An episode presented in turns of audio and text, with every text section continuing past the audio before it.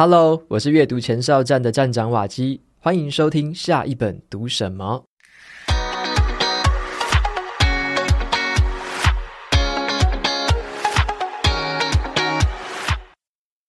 你曾经为了选择工作还是爱情而烦恼过吗？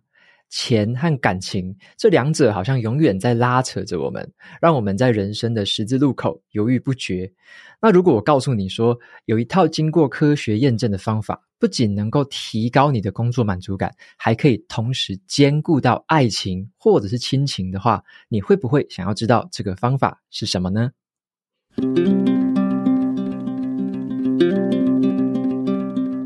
本集节目由美丽佳人风格学院赞助播出。你知道怎么认识自己吗？最近呢、我上了这个人类图画馆馆长 Youyou 开设的这个人类图聊心事线上课程哦。在课程的开头啊，他分享了一句很有趣的话：想要学好人类图，最重要的就是放下你的脑袋。好，因为我们的脑袋啊，会惯性的在我们要做决策的当下，一直跳出来干扰，并且阻碍我们踏上这个探索自我的道路哦。那么上完这堂课之后啊，他让我第一次透过人类图了解我自己，而且还解释了为什么人跟人之间会产生冲突。举个例子来说，我跟瓦妹都上完了这堂课。我们在人类图的根部中心这个地方的能量场有很明显的不同。娃妹她是属于这个地方是有定义的一个类型，而我则是完全空白的类型。所以在处理事情上面哦，我的态度有时候就是比较担心又着急的。可是娃妹就是会显得老神在在，然后慢慢来。有时候我就真的很想要冲过去打开她的脑袋哦，看她到底现在在想什么。那因为上了这堂课啊，我就发现我们之间的差异，就是因为这种人类图底层的这个能量场的不同啊，而不是我们说哎刻意一定要这样子去造成的这种对立哦。那我也推荐瓦妹来上这堂课啊，她上完之后就非常开心跟我分享，她就说哦，原来这样子，原来那样子，那她觉得说这个比什么紫微斗数啊跟塔罗牌更有趣啊，啊，她是跟我这样说的。那如果你现在正在踏上这个寻找自我、认识自我的旅程的话，或者你和别人在沟通的时候遇到了这些挑战，又或者是对一些亲子关系感到困惑的话，那我很真诚的建议大家可以试试看用人类图的方法来帮自己找到答案。在十一月一号之前购买，享有特价八折的优惠，结账只要输入专属优惠码 Waki 三五零，就可以再折抵三百五十元。有兴趣的朋友欢迎前往节目资讯栏参考看看这门课哦。今天要分享的这本书哦，叫做《爱与钱》。这本书的作者总共有两位。分别是史丹佛的荣誉退休教授麦拉史卓伯，还有社会创新领袖艾比戴维森。那么麦拉教授啊，他在史丹佛大学的四十多年来啊，他教一门关于工作跟家庭的课程，帮助过很多学生做出一个平衡的人生决策。那么另外一位作者叫做艾比，他就是这堂课的学生之一，他本人就深受这堂课的帮助。那么在后来啊，他就跟年纪跟他相差了四十多岁的麦拉教授一起撰写了这一本《爱与钱》这本书。那这本书的内容呢，就是来自于这堂广受欢迎的课程哦，提供我们读者一个称为五 C 的决策架构，让我们呢，不管是面对事业的升迁啊、婚姻的选择啊、养育儿女，还是说如何照顾年迈的父母，都可以遵循一套有步骤。有条理的架构来做出决策。那这套架构呢，除了具有学术的理论支撑之外，书里面呢还包含了许多许多实用的练习题，还有案例，让我们能够在面对爱与钱的重大决策的时候，找到更好的平衡，做出更好的决定。以下呢，我就简单介绍一下这个五 C 架构是什么，还有啊一些衍生出来的说明，还有提醒。那么，首先第一个跟大家分享的就是这个可以帮助我们做出重大决策的五 C 架构。这本书的两位作者啊，他们就以很多的科学研究作为基础，提出了这一套可以让我们在金钱跟爱情之间做出平衡决策的五 C 架构。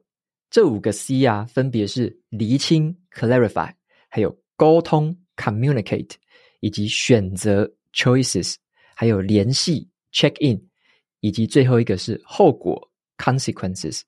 那当我们面对到重要的人生决策的时候啊，可以透过这个架构来简述一下，仔细的思考跟衡量之后，再做出一个更好的选择。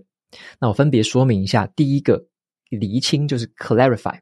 第一步就是找出什么东西对你来说是最重要的，因为我们经常会受到社会或朋友的影响，可能会产生一种模仿而来的渴望。我们会觉得说自己应该要追求某些事情，即使那些事情不是自己真正想要的。例如说，身边的人可能都结婚了，那你就跟着结婚了；诶，身边的人都买房子了，啊，你就跟着买房子了。然而，在做出任何的重大决定之前啊，最重要的第一步就是要先踩一下刹车，先理清一下对自己来说什么才是最重要的事物。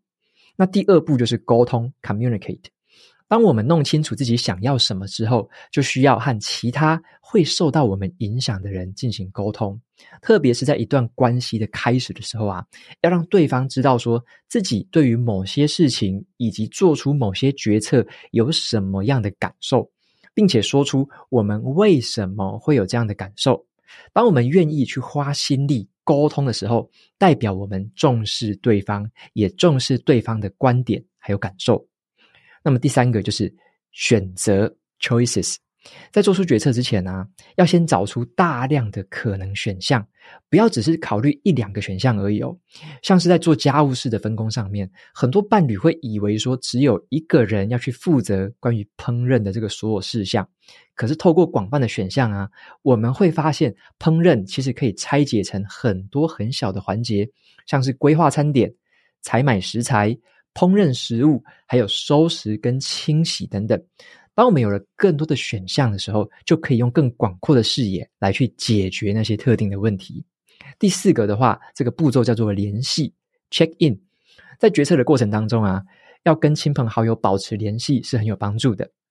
例如说，有些人会喜欢跟自己的好朋友聊聊，透过朋友来帮助自己厘清真正的目标。那还有一些很适合的联系对象啊，像是我们很信赖的长辈，或者是很有经验的一些亲戚，甚至是呢该领域的一些专家跟教练，都有可能提供我们不同的视角，让我们找到更好的解决方法。最后第五个叫做后果 （consequences）。就是说啊，我们要探索可能发生的后果，试着去预测一下这个决策有可能带来哪些长期跟短期的后果。除了评估一下最有可能的最好结果之外，我们也要留意那一些最坏的结果，我们是不是可以接受，或者是我们是不是可以妥善的处理。在作者他指导那么多学生的经验当中啊，他发现哦。只有那一些考量过后果的那些人，对于未来可能会发生的事情更有心理准备，而且他们还常常会准备好有一些应对的备案，不至于说到时候啊手足无措这样子。那我在学这个架构的时候啊，我刚好就听到了心理学家刘轩轩哥哦，他在他的 Podcast 频道刘轩的 How to 人生学第两百五十一集，他分享了他自己的真实故事，他的一家人啊。一直到了暑假结束的前两周，他们一家四口都还在美国的纽约度假。全家以为说会一起回台湾赶上这个开学，结果啊，最后回到台湾的只有刘轩一个人，他的老婆跟两个孩子则继续留在美国纽约。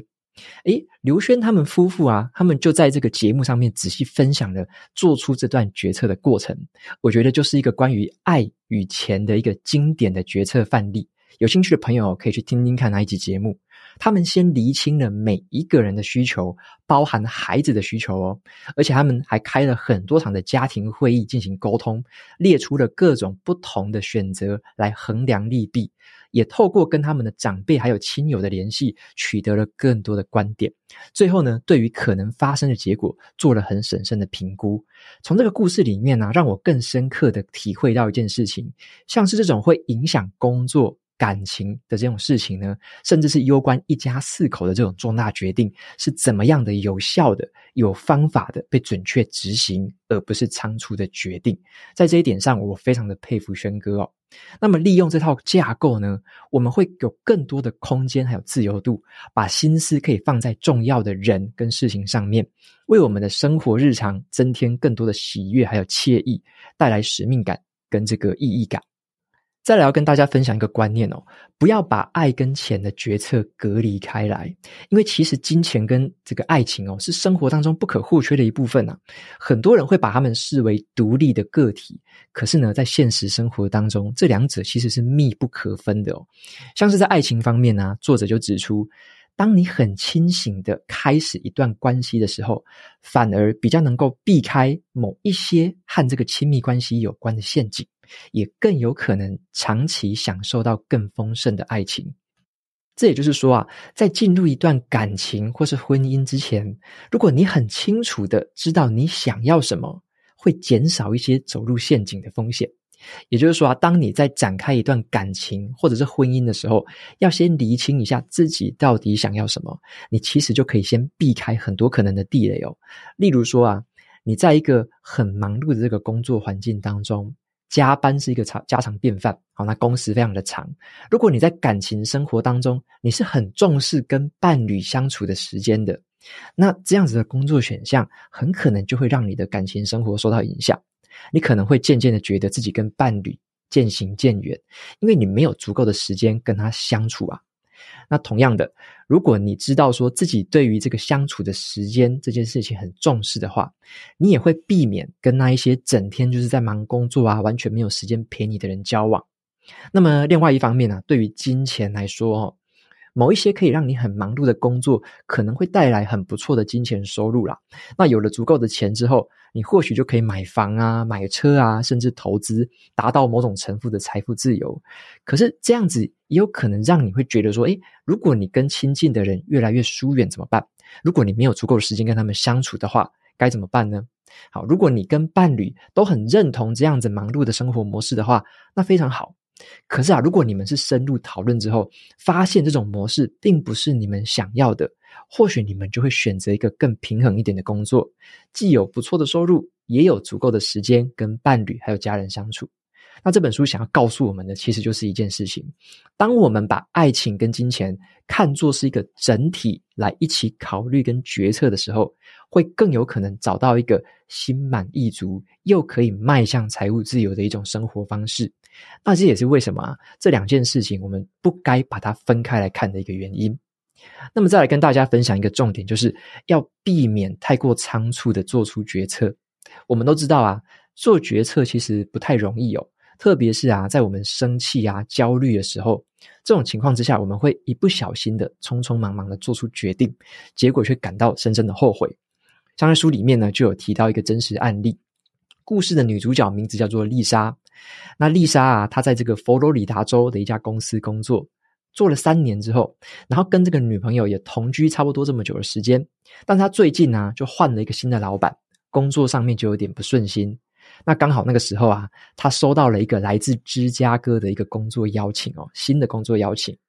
那就在某一天，他现在这个新老板就给他一个让他觉得很气馁、很不舒服的工作评价。那丽莎她就一气之下，她立刻打电话回去，当天就递交了这个辞呈。她觉得说啊，反正我已经有了芝加哥的选项，干脆就趁机转换环境嘛。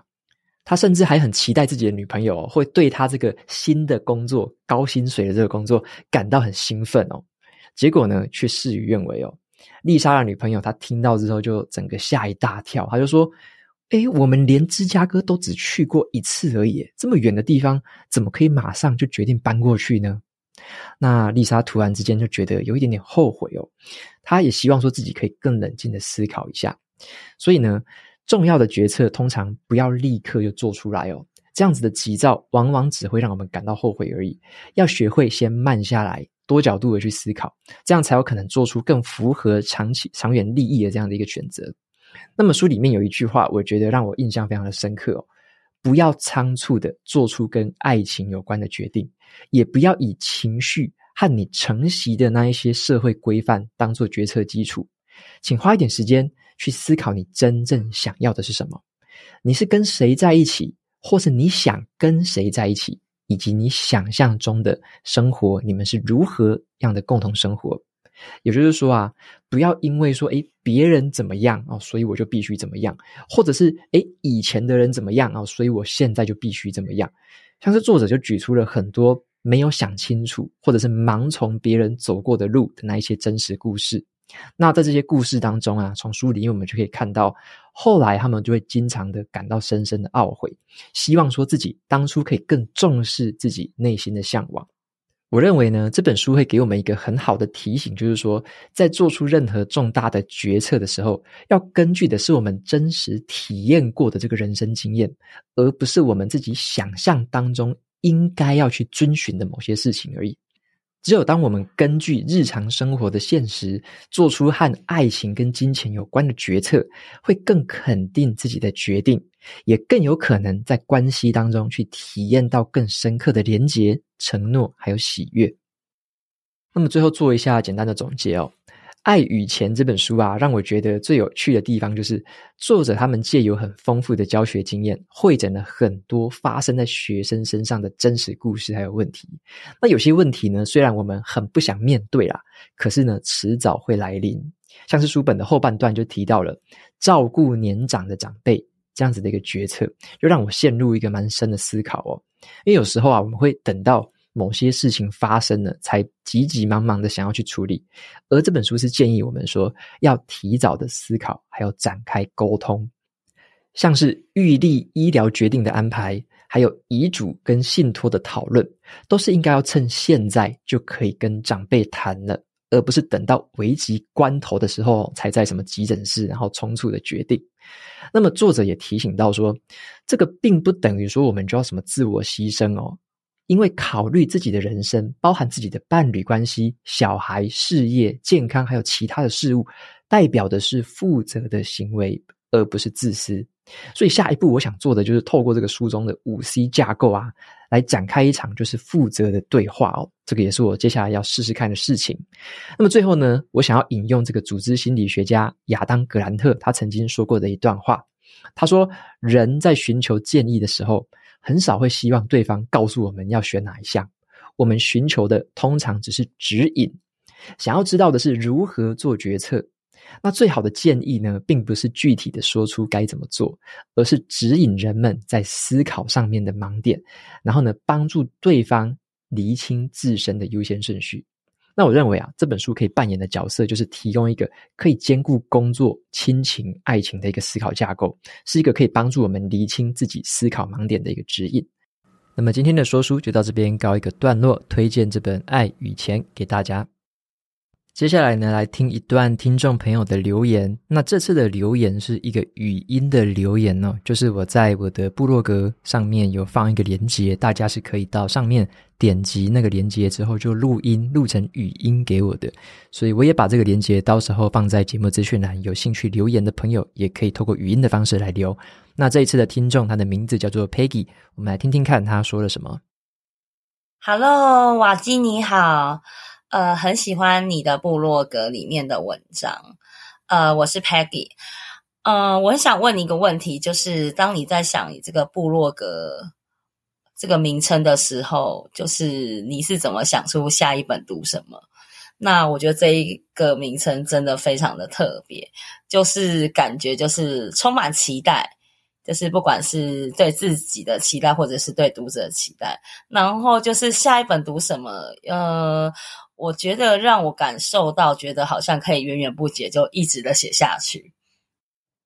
非常谢谢 Peggy 的这段语音留言，然后有提到的一个问题是说，下一本读什么这个取名称的由来啊。那么刚刚可能有点讲错哈，因为部落格的名称是叫做阅读前哨站。那么下一本读什么？它其实是 Podcast 跟我的 YouTube 频道的名称，呃，刻意有一点点不一样啦。那我这边也跟大家说明一下，为什么会有这个想法。当初在写了阅读前哨站部落格，写了好长一段时间哦，然后大概在我记得好像写了一年半到两年左右，就开始有了做 Podcast 频道的念头嘛。那那个时候很重要的一件事情就是要取名字，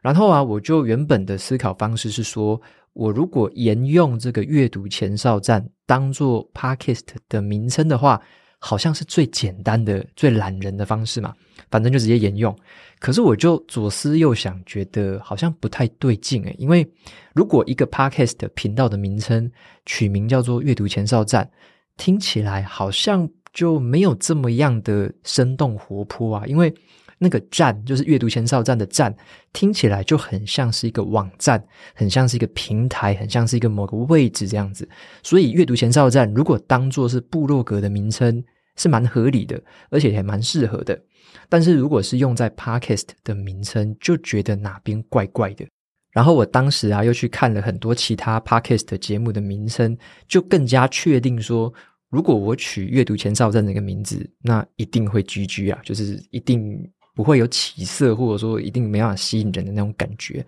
那我那时候也在评估一件事情，就是在当时我在还没有做 Podcast 的时候，阅读前哨站其实它的算在大家之间的口耳相传，可能还算是比较少，名气也比较低。也还没有说很多很多人注意到这个部落格，或者是那时候有 FB 嘛，还没有人很多人注意到 FB，所以我觉得这个名字它并不能算是一个什么样的品牌，或者说是一个可以自带流量的品牌。因此，我就一直仔细的思考，到底是要换名字，还是沿用原本的名字。那么我就同时到了国外很多的 Podcast 频道去看、去参考，然后去看很多人的这个节目怎么取。尤其我就看了很多说书类型或者是读书会类型的这种节目，他们的名称怎么取。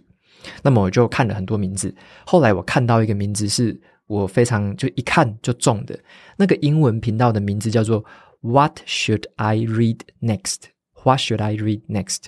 翻译成中文就是下一本。我应该读什么？好，下一本我应该读什么？那那一个节目的话，它是比较像是，呃，那个 Podcast 的主持人呢，他就是去访谈很多的读者，访谈很多不同的作家，访谈一些爱书人，就是这样子一个节目，谈话性的节目啦。那么就会在上面问他说：“诶，下一本你们会读什么啊？”然后就讨论他们最近在读什么书，然后选书的方式啊，阅读的一些心法。那么在那个节目，我就听了好几集，就发现，诶，这个节目的内容或者说它呈现的方式，虽然不是我要的，因为那时候我想要做的是单口说书嘛，可是我就被这个节目的调性吸引，而且它的这个节目名字就非常的吸引我。那我就觉得，我如果把它翻成中文的话，好像也怪怪的，而且我觉得里面有一个字我很不喜欢，就是那个 should，就是那个应该，下一本应该读什么，我就觉得这个字好像。有点违背我自己的价值观啦，因为我觉得没有什么下一本应该读什么的，就是你爱读什么就读什么嘛，没有人可以限制谁。所以我对于“应该”这两个字，其实是有一点点打从骨子里的反感啦。所以我觉得说这个名字不要取“应该”是比较好的。因此我就在思考说，如果我把它换成另外一个名字，就是“下一本读什么”，这样子就很棒啦。这个。说法又 open，然后又有邀请的感觉，而且又像是在对我自己说话。因为我自己当时的困扰最多的就是我下一本到底要读什么。那有时候可能这个待读清单很多，有很多想读的，我还是会有这个困扰，下一本要读什么？所以我就觉得说，这个五个字好像是对我自己说话，而且又另一方面，像 Peggy 所说的，他好像也是在对听众朋友们说话。当你一看到这个标题的时候，其实你内心就会冒起这个好奇心嘛。诶，下一本要读什么？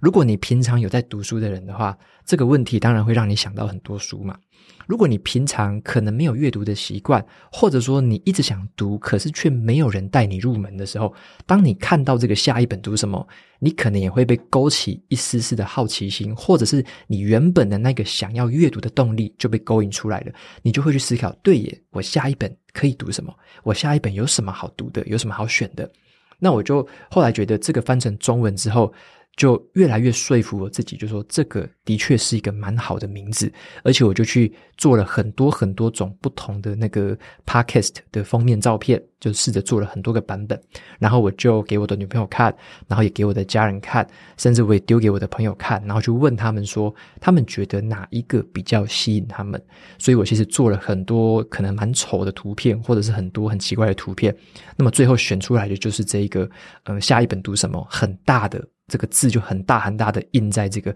Podcast 的封面上面，然后那时候我也在思考一件事情，就是要不要把封面做的花俏一点。那后来我的决定是说不要，因为在当时这个节目算是完全全新的一个东西。基本上就是从零开始啦，没有人听过这个字是什么。然后呢，它连接到的是阅读前哨站，可是大家可能也不知道什么是阅读前哨站，所以我就觉得说，那既然要让大家对这个东西有印象，就是把字做得明确比较重要，就让大家看到封面就一目了然，知道说这个应该是一本在呃，应该是一个在讲书本的频道，因为是下一本读什么嘛，无论他要读什么东西都好，应该是跟书本有关的这个频道。所以呢，我就把这个字用得很大、很明显、一目了然。那也希望说，这个字可以渐渐的在呃听众朋友们的心目中，就是印出一个印象啊，就是你会想到这个字，会想到这个画面，然后想到这个画面之后，你就会浮现出一些书本的画面。那这个就是我当时取这个频道名称的一个由来。好，所以说其实有点像是今天分享的这种做出做出重大决策的过程，大家有没有发现？一开始这个决策就是五 C 嘛，第一个 C 就是要先厘清嘛，先 clarify，了解说我为什么要做这样子的频道。那当时我想的就是，我要先透过单口说书的方式，把我已经分享过的，跟我未来会读到的好书，透过这个方式持续用声音的方法，然后来。说给大家听，好，这个就是我很厘清一开始我到底要做什么。那再来的话就是沟通嘛，就是跟那那时候像我最主要的第一个听众就是我妈，因为她说，诶，这个读文章的方式太长了，很难读，所以她希望我用这个说书的方式来说一下，然后来录音。所以那时候我就先跟她聊聊，然后也跟我其他几个朋友聊聊，说，诶，这样子的一个说书内容到底是怎么样？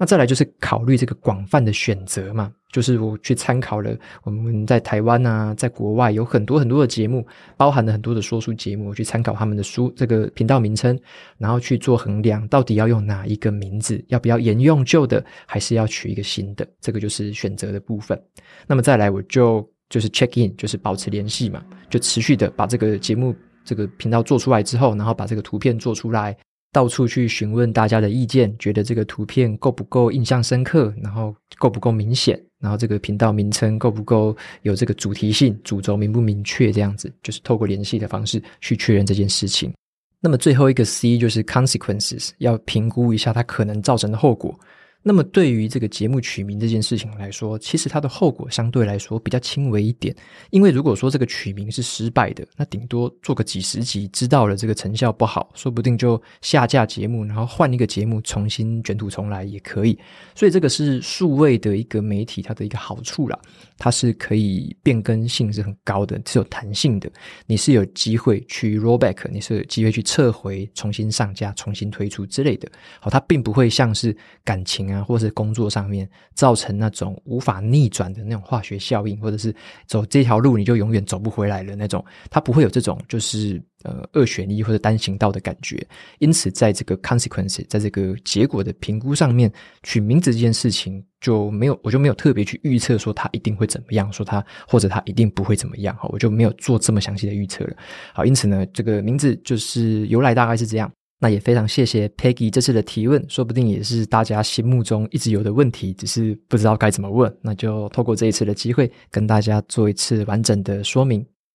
OK，那么节目到这边就进入了尾声。如果你喜欢今天的内容，欢迎订阅下一本读什么。你也可以订阅我的免费电子报，每周收到最新的读书心得，还有好书金句。我们就下次见喽，拜拜。